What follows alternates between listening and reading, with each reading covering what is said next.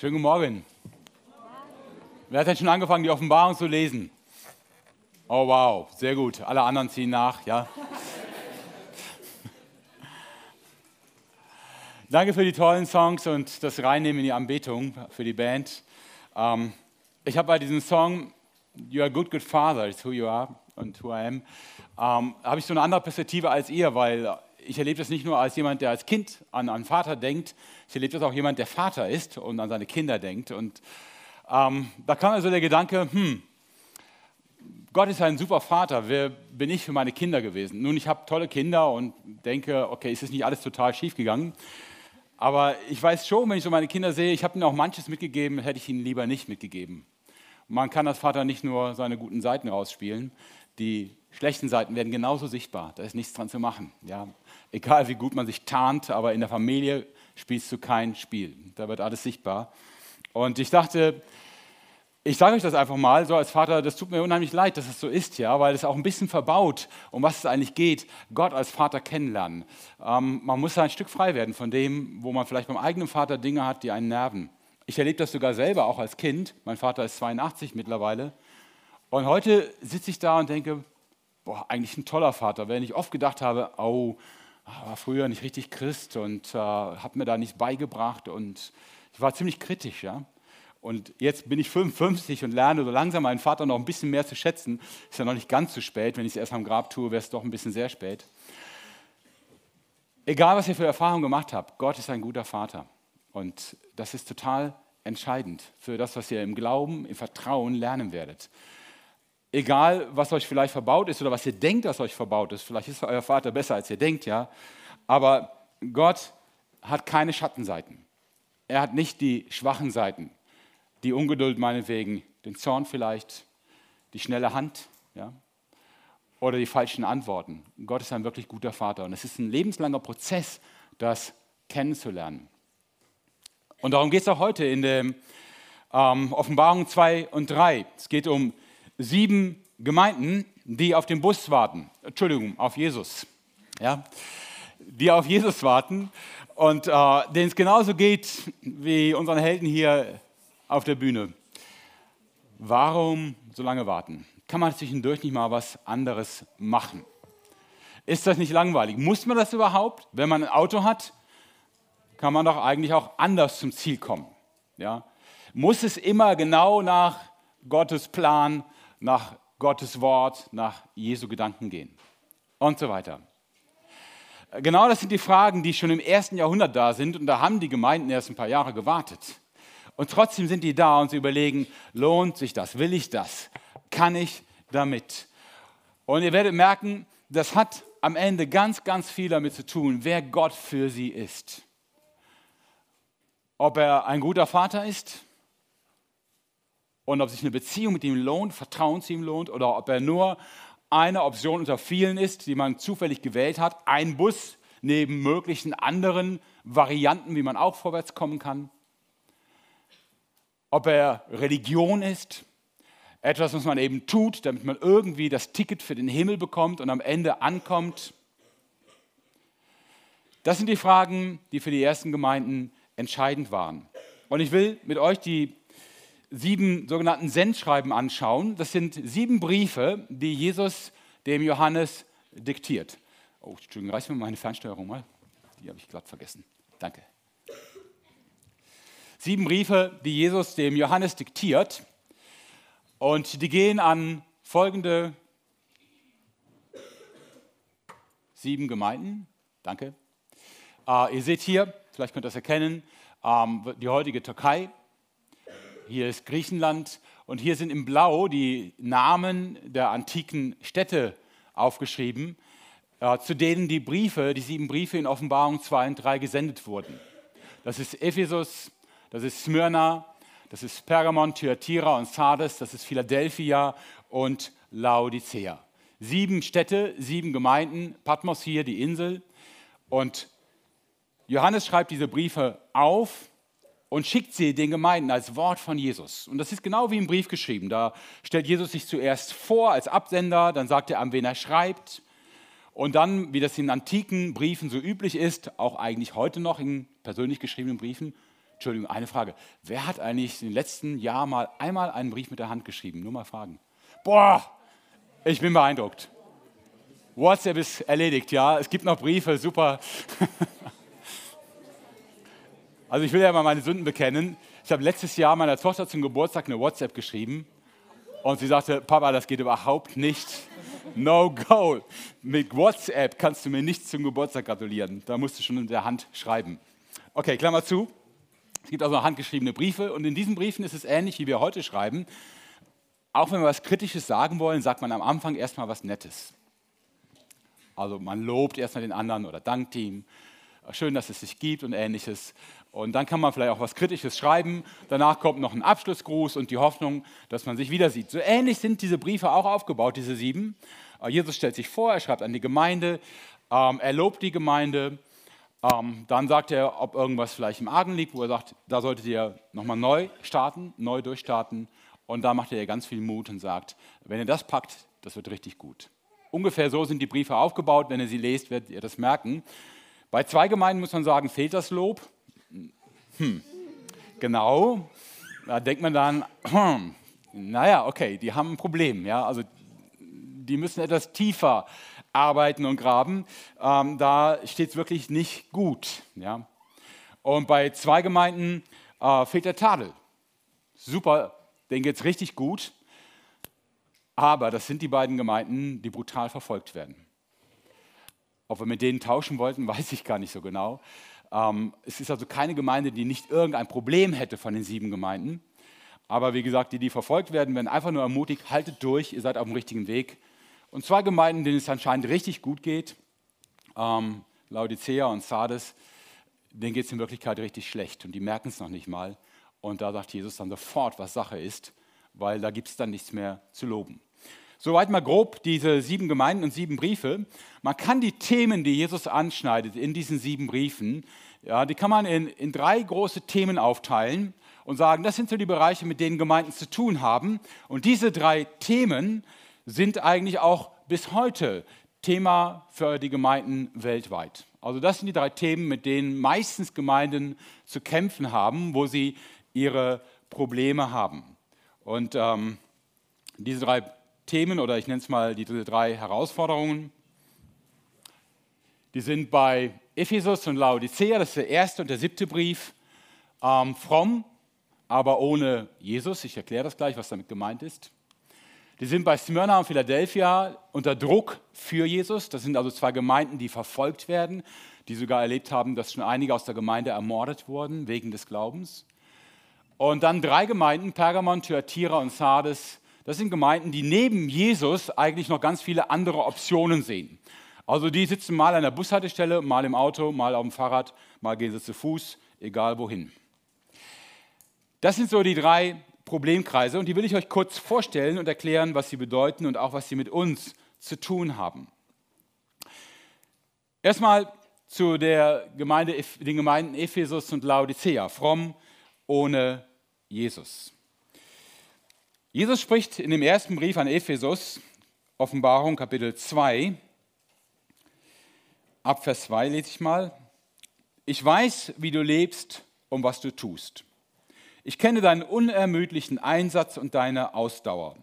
Ich weiß auch, dass du niemand in deiner Mitte duldest, der Böses tut und dass du die geprüft und als Lügner entlarvt hast, die behaupten, Apostel zu sein und es gar nicht sind ja, du hast Ausdauer bewiesen und hast um meines Namens willen viel ausgehalten, ohne dich entmutigen zu lassen.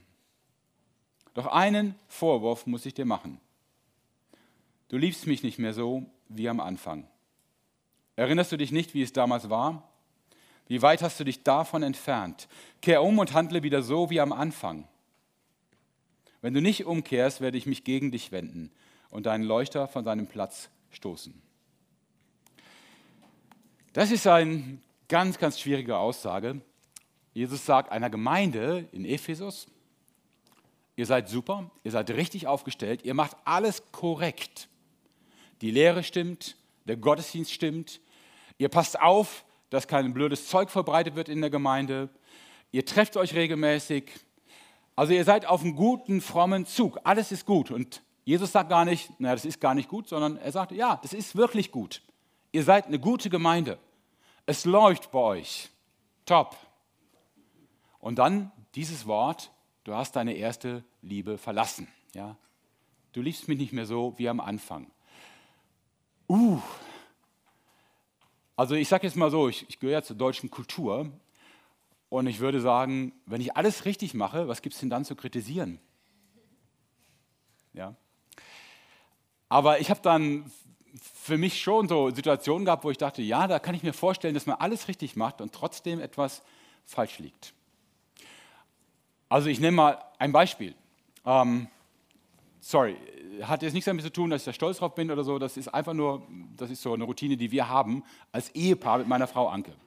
Ich bringe meiner Frau grundsätzlich jeden Morgen einen Tee ans Bett. Ja, ich habe ja schon gesagt, ich bin Frühaufsteher. Jetzt mache ich alle Ehefrauen neidisch. ich bin Frühaufsteher und sie kriegt dann einen Tee und wird damit geweckt. Ja? Ähm, das mache ich jetzt seit 30 Jahren, also wann immer das geht ja, und ich da bin. Das ist richtig, das zu machen. Das findet meine Frau auch gut. Und trotzdem kann es sein, dass ich an dem Morgen sauer auf sie bin. Oder überhaupt nicht an sie denke, ja, den Tee hinstelle und mit meinen Gedanken irgendwo anders bin. Oder immer noch nicht mich um die Spülmaschine gekümmert habe, die seit einer Woche nicht mehr funktioniert. Und meine Frau würde vielleicht auch sagen, Uli, es ist schon schön, dass du mir den Tee immer hinstellst, aber unter Liebe habe ich noch eine etwas weitere Vorstellung. Ja? Und bräuchte da noch ein bisschen mehr von dir. Versteht ihr, man kann immer alles richtig machen. Das hat aber nicht unbedingt automatisch damit zu tun, dass man jemanden liebt. Und dabei geht es jetzt nicht um leidenschaftliche Gefühle und ausgeflippt sein, verliebt sein. Ich wünsche euch das allen und gerne und genießt das und lebt das und verzweifelt nicht darunter. Ähm, ich sage euch ganz ehrlich, wenn ich die 31, nee, 32 Jahre meiner Ehe jeden Tag völlig verknallt gewesen wäre, dann wäre ich jetzt ein emotionales Wrack. Es ist gut, dass man auch ein bisschen runterkommt und dass nicht immer die Ausschläge der Gefühle so extrem nach oben und dann auch nach unten sind, sondern man auch ein bisschen ausgeglichen leben kann, sonst lebt man nicht so lang. Ähm, ich glaube auch nicht, dass Jesus das meint, du bist nicht mehr so verknallt wie früher, ja, so flippig. Ähm, darum geht es hier, glaube ich, nicht, weil in den Kulturen des Orients ist das ohnehin kein Maßstab für eine gute Ehebeziehung. Ja, da wird eigentlich nicht in diesen Kategorien gedacht. Liebe, die Jesus hier anspricht, geht in andere Richtungen. Und die hat damit zu tun, ist das, was wir so an Frömmigkeit leben, ist das überhaupt noch etwas, was mit Jesus zu tun hat? Warum mache ich das? Um was geht es mir oder um wen geht es mir? Was soll das, dass ich sonntags in einen Gottesdienst gehe? dass ich die Bibel lese, dass ich bete, singe, dass ich auf ein Movecamp gehe. Um wen geht es? Anders gesagt, man kann tatsächlich fromm sein und alles machen, was gefordert ist, und trotzdem ist Jesus irgendwie außen vor, nicht dabei. Ja?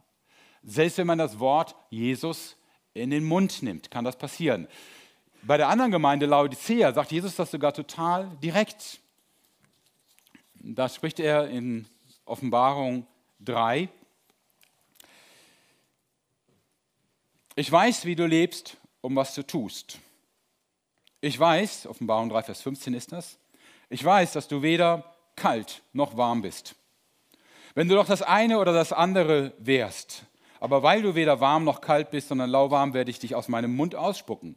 Du sagst, sagt jetzt Jesus zu der Gemeinde, du sagst, ich bin reich und habe alles im Überfluss, es fehlt mir an nichts. Und dabei merkst du nicht, in was für einem jämmerlichen und erbärmlichen Zustand du bist. Arm, blind und nackt.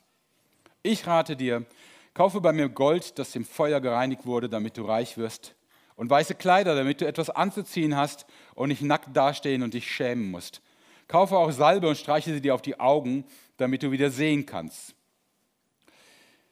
Merkst du nicht, Vers 20, dass ich vor der Tür stehe und anklopfe? Wer meine Stimme hört und mir öffnet, zu dem werde ich hineingehen und wir werden miteinander essen, ich mit ihm und er mit mir. Also hier ist eine Gemeinde, die feiert auch Gottesdienste, die ist immer noch fromm irgendwie, aber da steht Jesus wirklich vor der Türe und klopft und die Gemeinde hat keine Zeit, keine Lust, kein Bedürfnis. Ja? Sie hat ja alles, es geht ihr ja gut. Jesus will rein und sie lassen ihn nicht. Wenn man das der Gemeinde sagen würde, also ihr kriegt es ja hier gesagt, ihr habt bestimmt einen Schock gekriegt. Ja? Wenn ihr in irgendeinem Gottesdienst sagen würdet, tut es bitte nicht, ich sage es nur hypothetisch, äh, aufstehen und sagen würde, Leute, Jesus ist gar nicht hier, der steht vor der Tür. Ja? Die würde wahrscheinlich sagen, was willst du denn? Aber so einen Zustand gibt es tatsächlich. Diese Gemeinde braucht Jesus nicht, denkt sie zumindest. Sie braucht ihn nicht, sie hat alles, sie ist reich. Laodicea war damals eine reiche Stadt mit vielen reichen Leuten. Berühmt übrigens für eine Augensalbe, die sie herstellten. Berühmt auch für berühmte schwarze Mäntel, die sie produzierten. Auf beides spielt Jesus an, wenn er sagt, kaufe weiße Kleider von mir und kaufe dir Augensalbe. Also er spricht so ein bisschen ihre Situation hinein. Die Laodiceaner hatten ein bisschen ein Problem, dass sie keine eigenen Quellen, keinen eigenen Trinkwasservorrat hatten. Sie führten Wasservorräte von zwei anderen Städten über Kilometer in ihre Stadt von Kolosse und von Hierapolis. Eins waren heiße Wasser, die kamen aus den heißen Quellen von Hierapolis.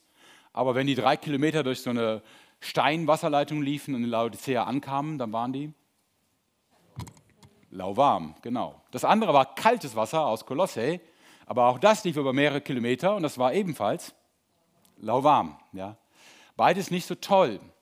Abgestandenes Wasser, geschmacklich nicht mehr so der Brüller.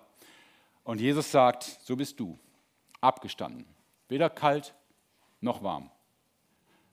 Etwas, was man im Mund nimmt und denkt, ah, bah, was ist das denn? Und Jesus spuckt es wieder aus. Das heißt, Laodicea und Ephesus haben ein ähnliches Problem, vielleicht in einer anderen Form, aber beide ein ähnliches Problem. Sie sind fromm, sie machen viele Dinge gut und richtig. Sie sind Leute, die mal in die Bibel reingucken, die lesen, die beten, die singen, die Gottesdienst feiern. Aber Jesus, Wofür eigentlich? Jesus spielt keine wirkliche Rolle. Und das taugt überhaupt nichts. Das taugt überhaupt nichts. Also niemand von uns muss Gott einen Gefallen damit tun, dass er fromm ist. Niemand muss Gott beeindrucken oder zeigen, was er drauf hat, indem er Bibel liest oder betet. Niemand muss Gott bestechen oder überreden, dass er ihm ein Ticket in den Himmel gibt, indem er mehr zum Gottesdienst geht oder an mehr frommen Sachen teilnimmt ich habe eine ganz schlechte Nachricht für euch. Das Movecamp ist kein sicheres Ticket in den Himmel. Ja? Selbst wenn ihr zum fünften Mal dabei seid. Das Ticket in den Himmel ist Jesus, ist eine Person. Ja? Ist jemand, auf den wir warten. Ist jemand, der uns alles gibt. Ist jemand, zu dem wir eine Beziehung haben. Darum geht es. Das Ticket zum Himmel ist das Vertrauen zu ihm. Und das, was dann aus diesem Vertrauen wächst und entsteht, auch an Frömmigkeit, das ist dann gut. Ja? Aber das ist der Punkt, auf den die Gemeinden reingefallen sind. Sie haben Jesus mal lieb gehabt. Das sagt Jesus ja zu Ephesus. Du hast ja eine erste Liebe gehabt. Und dann irgendwann hast du gedacht, es geht nicht mehr um die Liebe, es geht nur noch um das fromme Leben und darum, alles gut zu machen und irgendwie gut zu scheinen. Und du hast vergessen, dass es um mich ging, um eine Person. Das ist das Problem von Laodicea und Ephesus. Smyrna und Philadelphia sind zwei Gemeinden, ich habe es schon gesagt, die verfolgt werden. Gestern haben wir zwei Verse daraus gelesen, in 2 Vers 9 und 3 Vers 9. Ihr erinnert euch vielleicht, äh, dieser Konflikt, dass die Juden die Christen bei den Römern anzeigen und sagen, das sind keine Juden und die müssen den Kaiser anbeten, also dürft ihr sie auch verhaften, wenn sie es nicht tun. Und das führte tatsächlich zu Gefängnisaufenthalten und, wie Jesus sagt, teilweise sogar zu Tod, zu Mord. Diese Gemeinden hatten natürlich als Hauptproblem die Frage, lohnt sich dieser Preis? Ich weiß, in Deutschland sind wir nicht in dieser Situation, zum Glück. Wir waren vor 80 Jahren mal in dieser Situation und vielleicht kommen wir irgendwann mal wieder rein.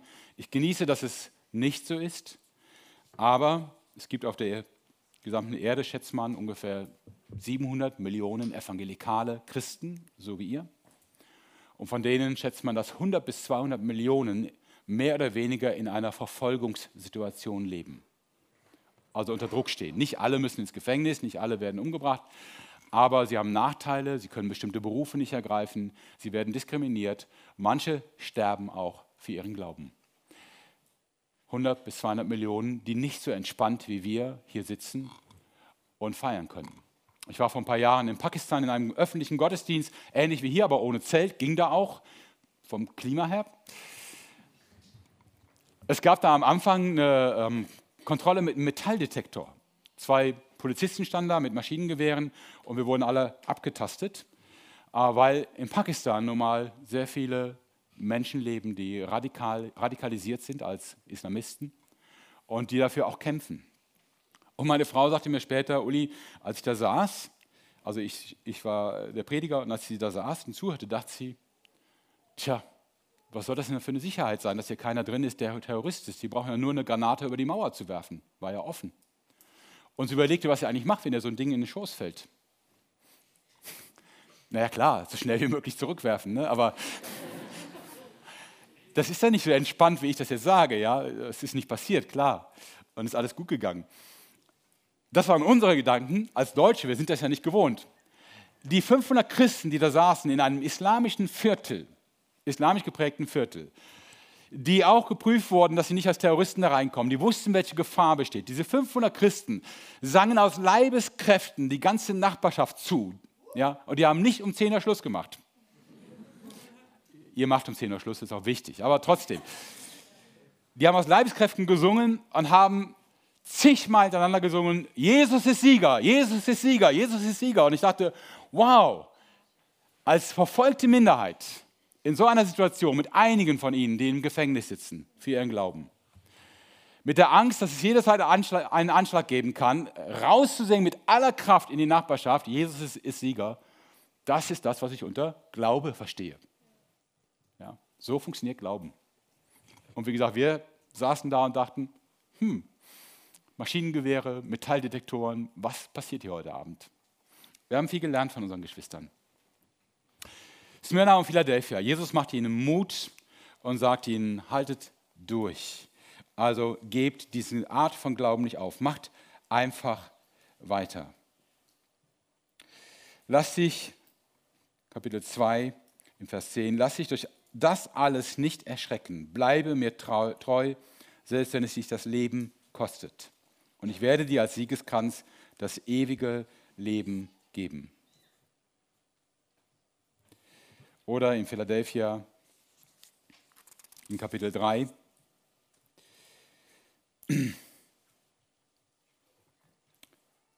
Vers 10, weil du dich an meine Aufforderung gehalten hast, standhaft zu bleiben, werde auch ich zu dir halten und dich bewahren, wenn die große Versuchung über die Welt hereinbricht. Jene Zeit, in der die ganze Menschheit den Mächten der Verführung ausgesetzt sein wird. Ich komme bald, halte fest, was du hast.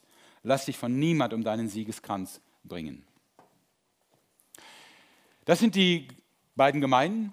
Die dritte Gruppe von Gemeinden, das sind die hier in der Mitte, äh, links, Pergamon, Thyatira und Sardes, die haben noch ein ganz anderes Problem. Bei allen drei Gemeinden spricht Jesus teilweise direkt, teilweise nebenbei ein Problem an, das entsteht, weil sie in einem sogenannten heidnischen Kontext leben. Das heißt, das sind Gemeinden, wo drumherum die meisten Menschen an Götter glauben. Römische Götter, griechische Götter. Es gibt Tempel, in denen die Götter verehrt werden. Und diese Tempel sind nicht nur Orte, wo man Opfer bringt für die Götter, da kauft man auch Fleisch, das sind die Metzger der damaligen Zeit. Man trifft Geschäftsleute, man kann da verhandeln, miteinander feiern, alles Mögliche machen. Einmal im Jahr werden sogar die Armen gespeist in diesen Tempeln und so weiter. Das waren so eine Art äh, gesellige Orte, wo man zusammenkam. Und weil man so viel mit diesen Tempeln zu tun hatte, war es auch oft für die Christen, ja, ich sag mal, nur ein ganz kleiner Schritt zu sagen: Ach komm, wenn ihr jetzt gerade dabei seid, diesen Götzen zu opfern, dann esse ich ein bisschen mit. Immerhin kriegt man Fleisch. Ja. Und es ist ja nur so ein ganz kleiner Augenblick in der Woche, wo ich mal einen Augenblick vor dem Götzen stehe und es so aussieht, als würde ich ihn anbeten. Und ansonsten bin ich ja Christ. Es gab eigentlich auch Leute, die noch weitergingen. Was in den Tempeln ebenfalls teilweise angeboten wurde, waren Frauen oder auch Jungs für Sex. Tempelprostitution. Es gab Kulte, wo man quasi als Teil der Religion mit einer Tempelprostituierten schlief. Und das sollte irgendwie die Fruchtbarkeit fördern. Und auch da, wenn man einmal da drin ist, um vielleicht Leute zu treffen oder zum Metzger zu gehen, wenn einmal da drin ist, dann ist der nächste Schritt relativ leicht. Und es gab eine ganze Reihe von Christen, die Kompromisse machten. Nun wussten die ja, okay, das könnte ein Problem geben mit Jesus und mit meinem Glauben, aber es gab da auch Lehrer in den Gemeinden, die sagten, nee, nee, das ist alles gut, ja, das geht schon. Bleib mal entspannt, Gott sieht das nicht so eng. Ich weiß nicht genau, wie die argumentiert haben. Das wird in den drei Briefen an die Gemeinden nicht so detailliert erläutert. Aber offensichtlich gab es richtige Lehren. Zum Beispiel schreibt Jesus ähm, an die Gemeinde in Thyatira, Kapitel 2, Vers 20, ich muss dir einen Vorwurf machen. Du lässt diese Isabel, die behauptet, eine Prophetin zu sein, ungehindert gewähren. Und dabei verführt sie mit ihrer Lehre meine Diener zu sexueller Zügellosigkeit und zum Essen von Opferfleisch, das den Götzen geopfert wurde. Die Frau heißt wahrscheinlich gar nicht Isabel, aber Isabel war eine Königin im Alten Testament, die systematisch Israel gezwungen hat, Götzen anzubeten. Die versuchte also quasi für ihre Religion zu missionieren in Israel. Wird viel darüber geschrieben, die stirbt am Ende auch dramatisch, aber hat erstmal eine Menge Schaden angerichtet. Ihr findet das in den beiden Königebüchern und der Prophet, der mit ihr zu tun hatte. Oh, das ist eine gute Quizfrage. Wow, sehr gut. Elia, der große Prophet, er lebte zur Zeit Isabels und hatte mit ihr zu tun. Das war also das Problem dieser Gemeinden, faule Kompromisse zu machen. Und manchmal scheint es ja auch so einfach, so simpel. Ja? Und so entspannt. Da ist ja auch Druck in der Situation. Ja? Also es ist nicht so, dass man damals 1000 Kilometer reisen musste, um mal irgendwo in einen Tempel an eine Prostituierte zu kommen. Die Städte waren voll davon. Ja? Paulus erzählt teilweise von seinen Reisen, dass er überall Altäre sah. Opferaltäre für fremde Götter. Es war voll davon und die Gesellschaft funktionierte auf Basis dieser Götter. Sie ging davon aus, wenn du es gut haben willst, dann musst du mit ihnen irgendwie klarkommen. Und für viele Christen schien das völlig normal zu sein. Sonntags bin ich im Gottesdienst, montags bin ich halt im Tempel. So what? Ja? Solange ich regelmäßig komme und meine Gemeindespende zahle, was willst du von mir? Jesus sagt, no go, geht gar nicht. Es tötet deinen Glauben. So ist nun mal der Glaube an Jesus. Es gibt da keine zweiten Optionen. Es gibt da kein Sicherheitsnetz, wo ich sage, ich glaube an Jesus und an meine Lebensversicherung. Ja. Es gibt keine Möglichkeit zu sagen, ich diene Jesus sonntags und montags mache ich im Internet, was ich will und gucke mir an, was ich will. Das funktioniert nicht. Ja. Und das ist wieder, um nochmal zu dem Anfang zurückzukommen, das ist wieder eine Beziehungsfrage. Ich kann nicht zu meiner Frau sagen, du, ich bin dir treu, immer von Montags bis Freitags. Was ist dann, das ist dann eben keine Treue, wenn ich samstags und sonntags mit anderen Frauen zu tun habe. Ja, meine Frau würde auch sagen, das ist Quatsch, das kannst du vergessen. Ja. Ich kann auch nicht sagen, du, ich war dir an 364 Tagen letztes Jahr wirklich treu. Und sie wird sagen, das Jahr hat aber 365 Tage. Was ist mit dem einen Tag? Wo hast, was hast du da gemacht? Ich sag, würde dann vielleicht sagen, jetzt nimm das doch nicht so eng. Das war doch jetzt nur ein Tag, ja. Genieß doch einfach die Treue, wenn ich da bin. Ihr ahnt es, das ist Quatsch. Das ist bescheuert, so zu denken. Und es ist bei Jesus genauso bescheuert. Ja. Das funktioniert nicht. Du kannst nicht Jesus sagen, komm, ich bin doch beim Movecamp gewesen und ich bin sonntags im Gottesdienst und ich gehe auch in den Hauskreis. Was willst du denn noch? Ja, was will Jesus noch? Dich will er. Ein ungeteiltes Herz. Er will dich ganz. Und er will dich nicht ganz, weil er dich auffressen will oder weil er irgendwas Blödes vorhat. Er will dich ganz, weil er dein Leben ist. Deine Hoffnung, deine Kraft, deine Erfüllung, dein Sinn, dein Glück, deine Freude, dein Friede, weil er alles für dich ist. Und er weiß, du wirst nicht klarkommen auf die Dauer, wenn du ihn nicht kennst. Du wirst nicht Leben haben, wenn du ihn nicht kennst, wenn du nicht ganz sein bist. Ja. Darum geht es also bei diesen Gemeinden, die Kompromisse machen. Ich habe das mal zusammengefasst, die drei Probleme, die diese Gemeinden haben. Laodicea und Ephesus haben das Problem, dass sie zwar fromm sind, aber oberflächlich. Sie leben in der Form noch alles, was gefordert ist, aber nicht im Inhalt es, es fehlt die, die Liebe. Ganz einfach. Philadelphia und ähm, Smyrna haben eigentlich kein Problem. Jesus fordert sie nur heraus, sich nicht zu fürchten. Keine Angst zu haben, nicht aus Angst heraus zu handeln. Furcht vor Menschen oder Furcht vor der Zukunft sind meistens schlechte, ist meistens ein schlechter Ratgeber. Manchmal ist es ein gutes Warnzeichen, das muss man ein bisschen unterscheiden lernen. Aber wenn es nur so eine allgemeine, diffuse Furcht ist, ist es ein schlechter Ratgeber. Sei mutig. Lebe dein Leben mit Jesus, mit der Gemeinde. Lebe es nicht aus Angst heraus, wie denken andere darüber, welche Schwierigkeiten könnten daraus erwachsen, welche Konsequenzen hat das. Du weißt sowieso nicht, was bei rauskommt. Gott weiß es. Und hat eine Menge, Menge Verheißungen auf dein Leben gelegt, wenn du Mut hast, an ihm dranbleibst. Und für Sardes, Thyatira, Pergamon, Thyatira und Sardes Gleichgültigkeit. Seht das Wort mal so, wie man es so im Ursprung sieht, wenn man es auseinander nimmt. Für die sind viele Dinge gleichgültig. Jesus ist gültig für mich, der Götze ist gültig für mich, Essen und Feiern im Tempel ist gültig für mich, Gleichgültigkeit. Ich mache Dinge neben Jesus genauso gültig für mein Leben. Jesus nachfolgen ist gültig für mich. Egoistisch meine eigenen Ziele verfolgen ist gültig für mich. Nur für mich da sein ist gültig für mich.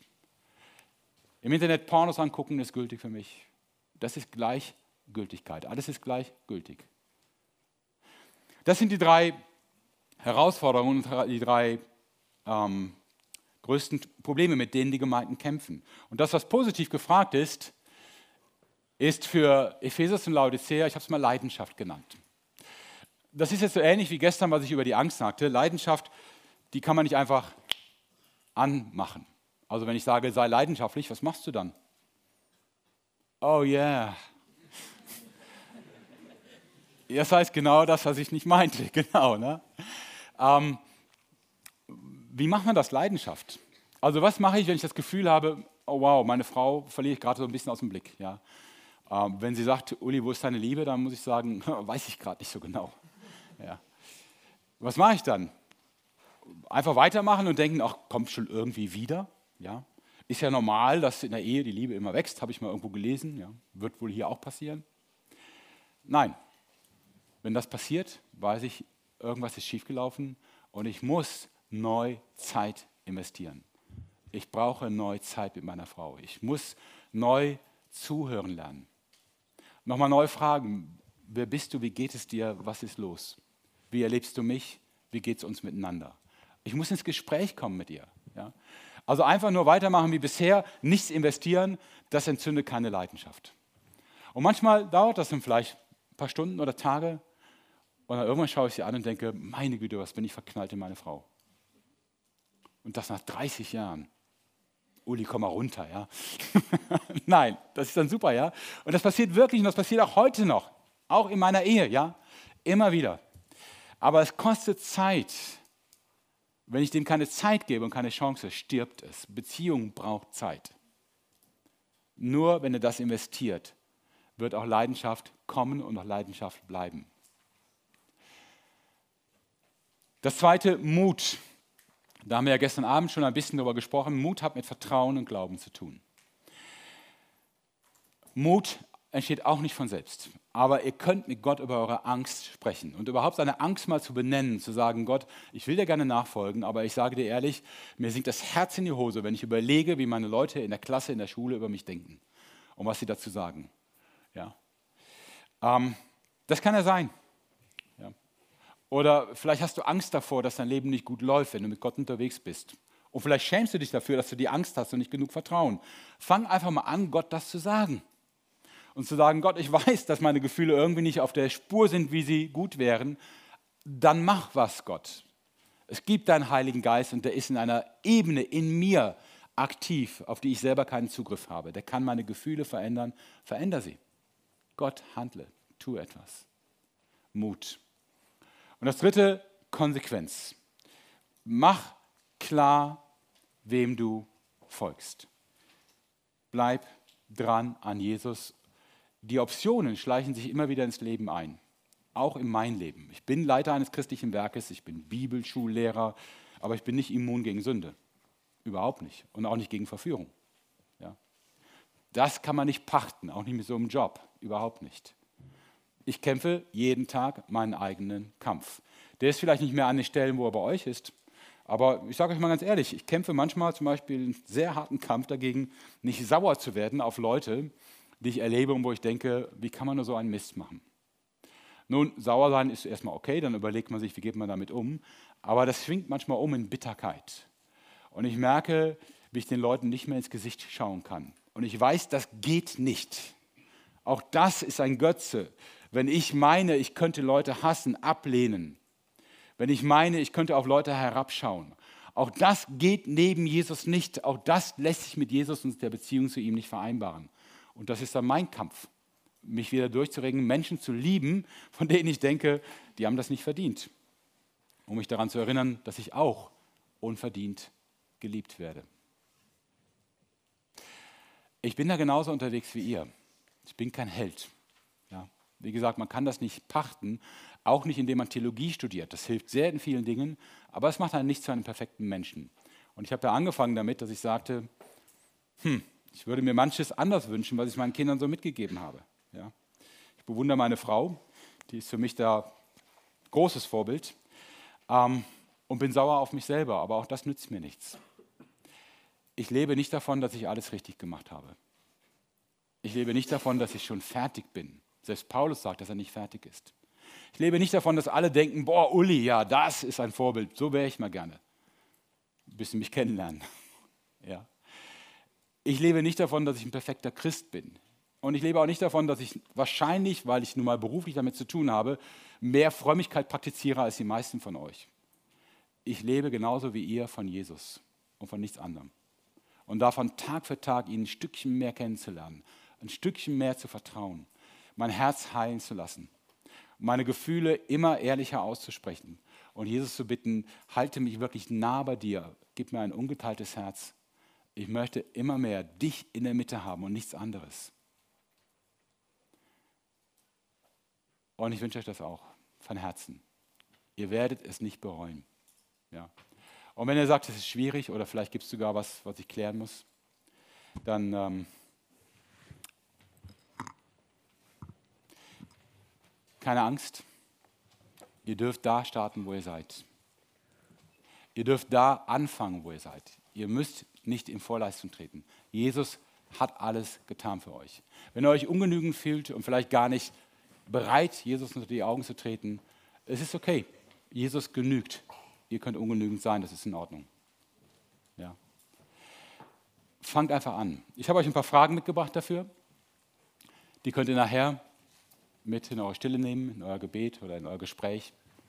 Was bedeutet dein frommes Leben? Ist so ein bisschen die Frage Richtung Laodicea und Ephesus. Was bedeutet dein frommes Leben? Dass du tust, was deine Eltern und Freunde machen?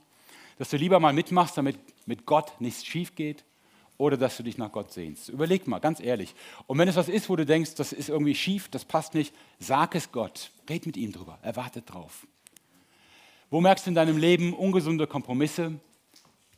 Was macht dir Angst vor einem konsequenten Leben mit Jesus? Und mit wem kannst du reden, wenn du mit Gott und dir selbst Dinge klären möchtest? Nutze die Chancen beim Movecamp, mit jemandem zu sprechen, dem du vertraust. Gott segne euch. Amen.